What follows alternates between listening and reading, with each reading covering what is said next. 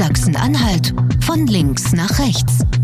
Der Politik-Podcast von Radio Brocken und der Mitteldeutschen Zeitung. Lars-Jörn Zimmer ist Mitglied im Landesvorstand der CDU und Fraktionsvize in der Landtagsfraktion und sorgte schon in der Vergangenheit mit merkwürdigen Denkschriften für Ärger für die CDU. Und jetzt gibt es ein großes Interview im ZDF und da fordert er und spricht sich aus für eine Nähe zur AfD und für eine Regierungsbeteiligung unter Minderheitenschutz.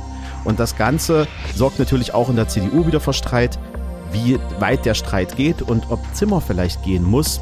Heute bei Sachsen-Anhalt von links nach rechts. Außerdem, der Verfassungsschutz überwacht erstmals seit Jahren wieder einzelne Abgeordnete. Betroffen ist die AfD und auch ein Abgeordneter aus Sachsen-Anhalt, Hans-Thomas Tillschnell. Was das bedeutet für die Partei, jetzt im neuen Podcast Sachsen-Anhalt von links nach rechts. So, heute schaue ich von links nach rechts und wenn ich nach links gucke, da sehe ich heute nur einen Kollegen von der Mitteldeutschen Zeitung. Hallo Jan. Hallo Lars. Herzlich willkommen. Der, unser anderer Kollege, der Hagen Eichler, ähm, der macht sich gerade im Winterurlaub ein paar schöne Tage. Ich habe einen tollen Schneemann gesehen. Ähm, davon können wir ja in Sachsen-Anhalt noch träumen. Also von daher auch von hier alles Gute und viel Spaß im Urlaub. Wir gucken natürlich in, zu zweit trotzdem von links nach rechts und in dieser Woche schauen wir schon wieder sehr auf den rechten Rand. Denn ähm, Lars Jörn Zimmer, den Namen haben wir hier im Podcast schon ein paar Mal erwähnt. Das ist ja der Verfasser der sogenannten Denkschrift. Die Denkschrift sollte das Nationale mit dem Sozialen wieder zusammenrücken aus seiner Sicht. Und es gab auch noch andere, ja, ich sage mal, Rechtsrucke, die Lars-Jörn Zimmer andeutete. Und jetzt gab es ein großes Interview im ZDF, Berlin direkt, das ist ja ein großes Politikformat am Sonntagabend. Da hat Lars-Jörn Zimmer nochmal richtig zugelangt. Ja, äh, die Frage war, ob er sich eine Minderheitsregierung in Sachsen-Anhalt vorstellen kann, eine Minderheitsregierung der CDU unter Tolerierung der AfD. Das ist ja die aktuelle Frage seit Thüringen äh, einen Ministerpräsidenten ganz kurz hatte, der mit AfD-Stimmen gewählt wurde. Äh, und da hat Lars Jörn Zimmer gesagt, na klar, Minderheitsregierungen sind absolut denkbar. Ach, absolut denkbar war das Zitat. Und dann nochmal auf Anfrage, ähm, auch mit der AfD, da hat er gesagt, ja, ist denkbar. Ich weiß ja in dem Moment nicht, ob die AfD für mich stimmt oder nicht, aber er hat es nicht ausgeschlossen und das war der Skandal, vor allem mit dem Hintergrund Thüringen jetzt. Und mh, Zimmer nannte ja auch ähm, das, was jetzt in Thüringen passiert, dass es vielleicht eine Neuwahl gibt, aber auf jeden Fall der Ministerpräsident gar nicht mehr am Amt ist, nannte er ja auch die dunkelste Stunde in der Demokratie, weil am Ende des Tages heißt es ja, ähm, dass, dass man sich auch von der AfD wählen lassen müssen, können müssen, muss, ja, das, ja das, das, das zeigt, äh, wie er auf die ganze Lage guckt aktuell, CDU und AfD, das Verhältnis. Also das Zitat war, ähm, glaube ich, eine dunkle Stunde oder schwarzer, schwarzer Tag für die Demokratie. Ähm, damit hat er, hat er gemeint, dass äh, Berlin, die, die Parteizentrale der CDU, ähm, die Parteikollegen in Thüringen zurückgepfiffen hat. Ähm, die CDU-Kollegen, die da für den FDP-Ministerpräsidenten zusammen mit der AfD gestimmt hat.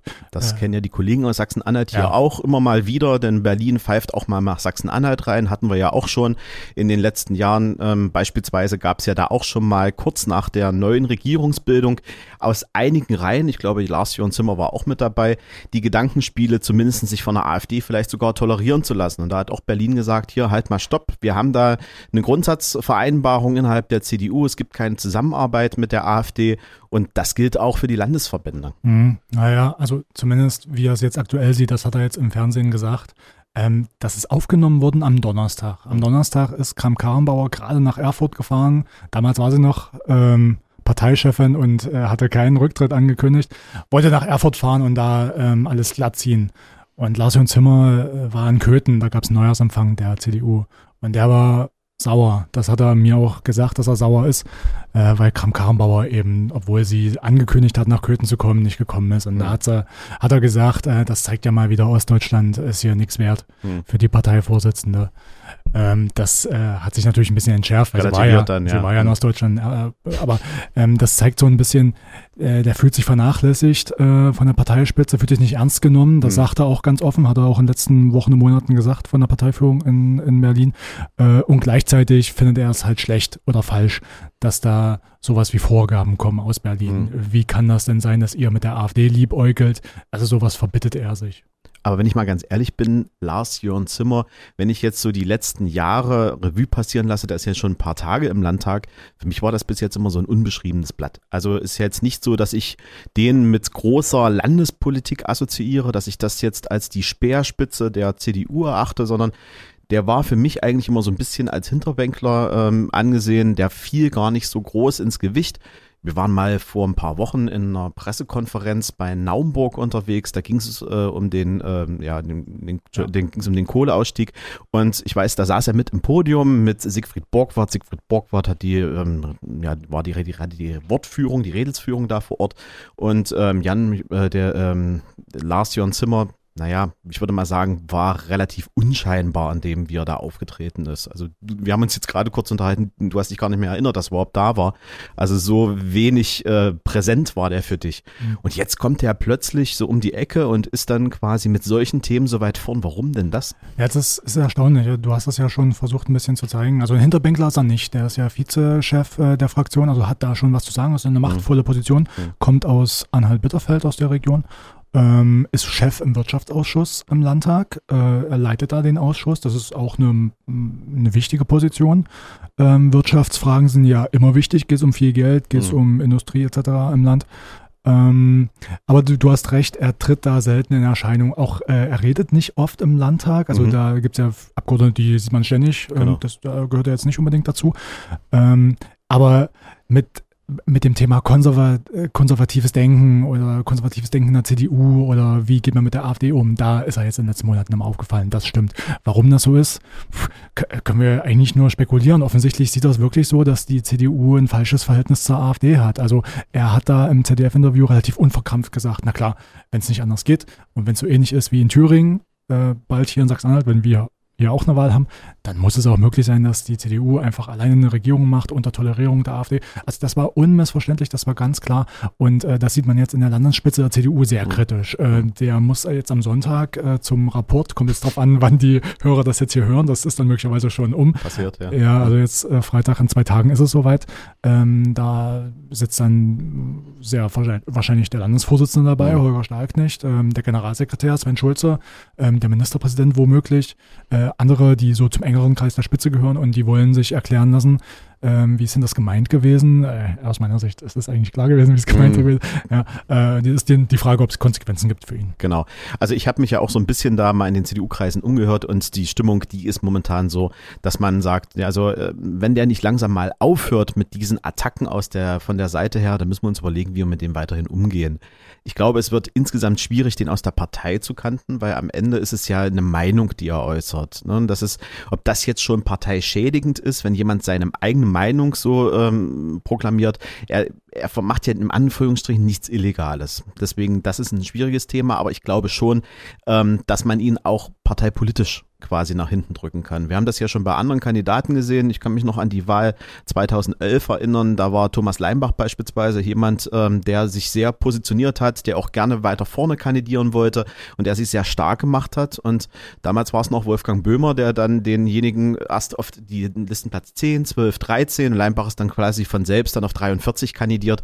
Ähm, also da kann man schon jemanden durchreichen, wenn man das möchte. Und für Zimmer wird es ja auch schwierig in seinem Wahlkreis. Erste, erste Konsequenzen gibt es ja schon äh, Lars, ähm, haben Sie ja schon Parteikollegen distanziert von Lars Jörn Zimmer jetzt mhm. öffentlich. Ne? Kiste Friesen, Bundestagsabgeordneter für die CDU aus Sachsen-Anhalt und der hat eine Bürogemeinschaft mit Lars Jörn Zimmer und der hat ein großes Schreiben aufgesetzt, ähm, was dann klar macht, also ich kann meinen Bürgern, die mich im Büro besuchen, nicht mehr zumuten, dass so jemand äh, mit denen in Kontakt tritt. Das ist schon eine starke Aussage, auch vor allen Dingen aus einer CDU-Reihe.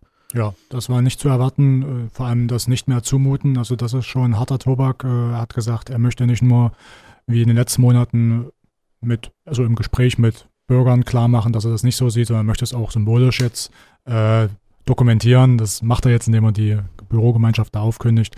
Äh, es gibt auch andere, die das einfach für falsch finden. Also zum einen politisch für fahrlässig, so mit Minderheitsregierung mit der AfD zu zu kokettieren oder so zu liebäugeln, die finden das einfach für falsch. Das widerspricht ja auch den Beschlüssen, die die mhm. CDU hat. So wird ja auch im Landesvorstand jetzt argumentiert. Ähm, und die halten es aber einfach auch für blöd. Also mhm. abgesehen davon, dass es jetzt Be Beschlüsse gibt, die halten es auch für falsch einfach. Die CDU ist ja gerade in einer Krise, kann man ja sagen. Ja. Ähm, jetzt nach Thüringen und Kramp-Karrenbauer hat jetzt einen Rücktritt angekündigt. Mhm. Das ist jetzt die große Frage, wer kommt nach. Das heißt, gibt so eine Art Führungslosigkeit die Frage, wie geht's weiter? Viele Parteimitglieder sind da unsicher, wünschen sich den einen, hoffen, der andere wird's mhm. nicht. Das, äh, da gibt's viele unterschiedliche Ansichten und jetzt kommt jemand und sagt, äh, groß im ZDF zur Primetime fast, ja, Minderheitsregierung mit der AfD, kein Problem. Äh, die sagen, das ist einfach saudämlich. Also saudämlich ist ein Zitat von einem Bundestagsabgeordneten, der sagt, das ist, das ist ein, ein Bärendienst für uns. Genau. Und wenn man sich ja auch anguckt, in Thüringen sieht man ja, wie, wo das endet. Es gab die erste Umfrage nach der Wahl, da liegt die CDU bei 13 Prozent. Das muss man sich mal auf der Zunge zergehen lassen. Das war die große deutsche Volkspartei, die mindestens immer eine 3 vorne stehen hatte bei jeder Wahl. Äh, hat jetzt Verhältnisse, die ja 90er Jahre FDP-like ist, äh, wenn man das so will. Und ähm, dass die jetzt natürlich mit Angst da unterwegs sind und auch Lars Jörn Zimmer mit Angst da unterwegs ist, das kann ich mir vorstellen, weil er selbst hat ja seinen Wahlkreis auch an den AfD-Mann verloren. Das ist vielleicht auch die Begründung, warum er seine eigenen Inhalte so ein bisschen nach rechts mehr orientiert, um die Wähler, die er damals verloren hat, jetzt vielleicht wiederzuholen. Aber ob das die Lösung ist, keine Ahnung. Ja, kann so sein. Ähm, ist ja die Frage, die sich viele CDU-Mitglieder stellen. Ähm, gucken, wie es ausgeht. Am Sonntag sind wir schlauer. Hans-Thomas Tillschneider ist der Rechtsaußen in der AfD in Sachsen-Anhalt, ist der bildungspolitische Sprecher im Landtag für die Fraktion und tritt immer wieder im Kontext mit der identitären Bewegung in Sachsen-Anhalt auf. Zuletzt hatte er sogar sein Wahlkreisbüro im Gebäude der identitären Bewegung, obwohl das Gebäude gar nicht in seinem Wahlkreis liegt. Das sorgte schon für Unmut, auch unter anderem in der AfD. Er ist ausgezogen. Trotzdem hat es ihm ja, einen ruhmreichen Platz in einem internen Papier des Verfassungsschutzes gebracht. Ihm gilt sogar ein eigenes Kapitel. 130 Mal fällt da der eigene Name. Ob man darauf stolz sein kann oder nicht, das muss Herr Tillschneider bewerten. Aber Jetzt ist er auch im Fokus des Verfassungsschutzes. Jan, diese Woche, seit dieser Woche wissen wir es. Wir haben wieder einen Abgeordneten in Sachsen-Anhalt, der direkt vom Verfassungsschutz überwacht wird. Ja, offensichtlich ist das so. Die Zeit hat das recherchiert, äh, dass jetzt erstmals seit Jahren wieder einzelne Abgeordnete in Deutschland überwacht werden vom Inlandsgeheimdienst. Das hat man eigentlich ausgesetzt 2014. Das wollte man nicht mehr machen. Ähm, damals war die Linke betroffen mhm. und da ist geklagt worden. Von wem ist geklagt worden? Von Bodo Ramelow. Mhm. Über den haben wir letzte Woche gesprochen. Ja. Ähm, äh, da hat das Bundesverfassungsgericht gesagt, ja, das ist ein so scharfer Einschnitt in das freie Mandat, wenn ein Geheimdienst jemanden überwacht.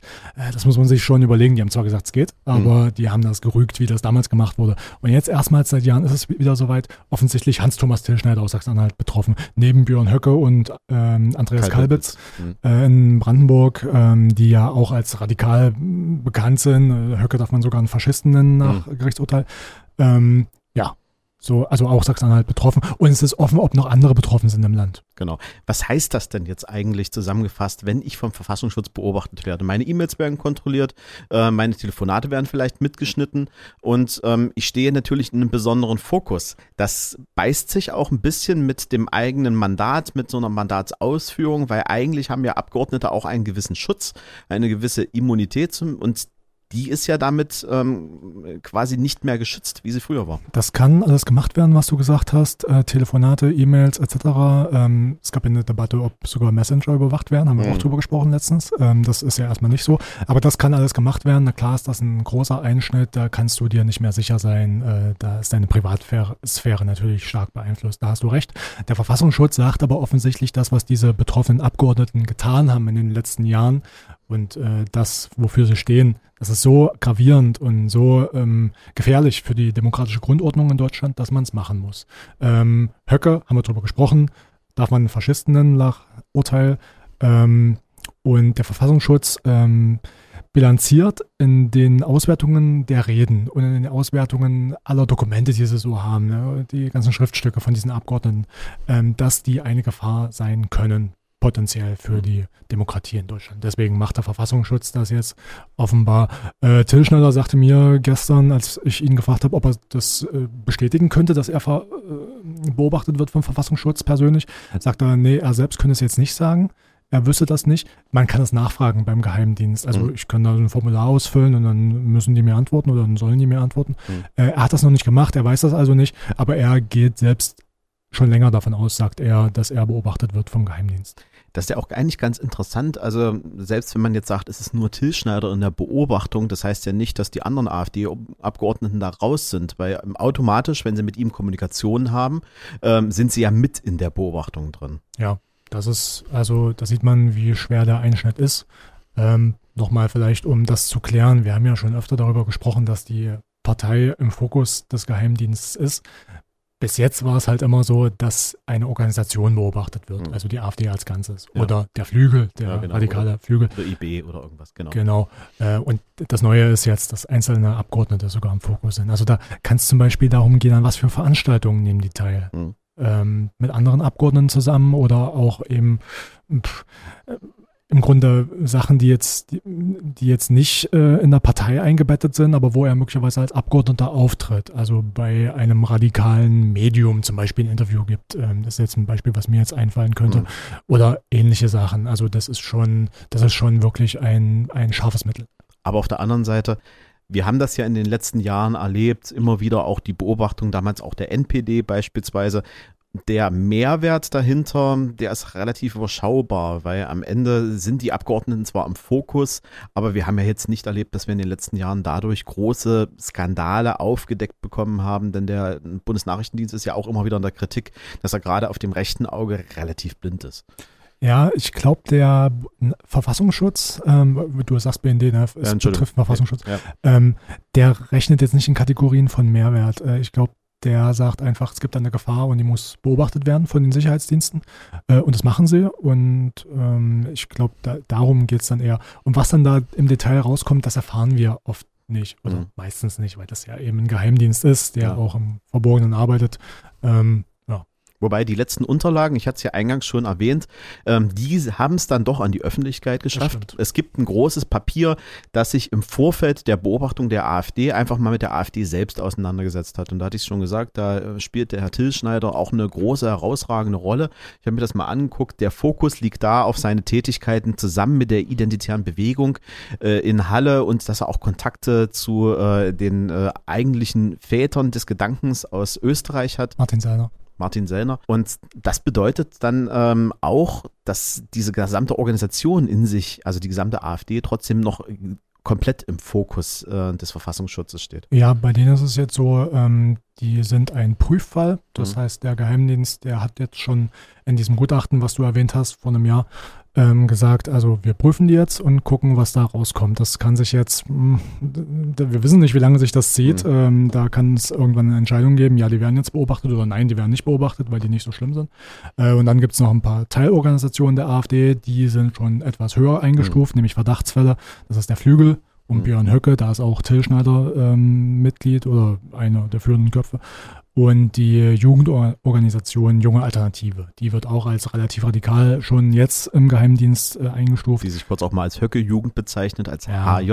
Ja, mhm. äh, das ist auch ein Verdachtsfall. Und ähm, da wird es in Zukunft äh, vermeintlich irgendwann eine äh, Entscheidung geben, werden die beobachtet oder nicht. Konsequenzen gab es ja auch schon für Till Schneider, hatte es ja schon eingangs erwähnt, der hatte ja sein Büro bei der IB im Haus, da ist er jetzt ausgezogen, aber auch in dem Bericht, der uns da vorliegt, hat man gesehen, das ist auch so ein bisschen unter Vorwand, man will sich öffentlich von der identitären Bewegung distanzieren, aber in dem Schreiben stand auch klar drin, äh, mit den Inhalten, mit denen kann man sich noch gut äh, anfreunden und äh, mit ja. denen steht man auch noch äh, Seite an Seite. da hat er auch nie einen Hehl äh, draus gemacht, da, wenn man ihn jetzt fragen würde, würde er das auch auch genauso sagen, dass er das richtig findet, was die identitäre Bewegung macht. Die ist als rechtsextrem eingestuft. Bei denen ist es jetzt nicht mehr so eine Zwischenstufe, ja. sondern bei denen ist es eindeutig jetzt äh, laut Geheimdienst. Ja, und das hat ihm schon ähm, parteiintern wirklich scharfe Kritik eingebracht. Also es gab mal einen Parteitag vor ein paar Jahren, da ist einer aufgestanden während einer Rede von und hat gefragt, Herr Tischneider, Sie haben Ihr Büro bei der Identitären Bewegung, wollen Sie nicht gleich den Verfassungsschutz und die Partei uns einladen? Mhm. Ähm, da, also so. Äh, hat, hat er ja nun gemacht. Ähm, die Einladung äh, ist ausgesprochen worden und der Verfassungsschutz ist dem nun gefolgt. Ähm, meinst du, es wird, ähm, das Ganze wird noch ausgeweitet werden? Also vielleicht nicht in Sachsen-Anhalt, aber insgesamt, dass noch mehr AfD-Abgeordnete in den Fokus geraten? Hm, ja, das ist jetzt schwierig. Das äh, wissen wir natürlich nicht. Äh, ich kann mir vorstellen, dass nicht nur die drei über die wir gesprochen haben, sondern noch mehr Abgeordnete ähm, im Fokus sind. es wäre ja fast logisch zu sagen, alle diejenigen, die sich im Flügel engagieren oder mhm. alle diejenigen, die in der jungen Alternative engagieren. Wenn es so wäre, dann würde es schon eine erhebliche Zahl in Sachsen-Anhalt betreffen. Also da fallen mir schon allein in der Landtagsfraktion einige mehr noch ein, äh, die das betreffen würde, aber wir wissen es nicht. Ähm, ich glaube, dass es in naher Zukunft irgendwann eine Entscheidung im Verfassungsschutz geben wird, wie man insgesamt mit der AfD umgeht. Ähm, alle Zeichen, die wir jetzt aus den letzten Monaten und Jahren sehen und lesen konnten, gehen ja eher dahin, dass der Verfassungsschutz sagt, die radikalisieren sich immer weiter. Hm. Das würde dann theoretisch heißen, dass es möglicherweise ein verschärftes Vorgehen geben wird.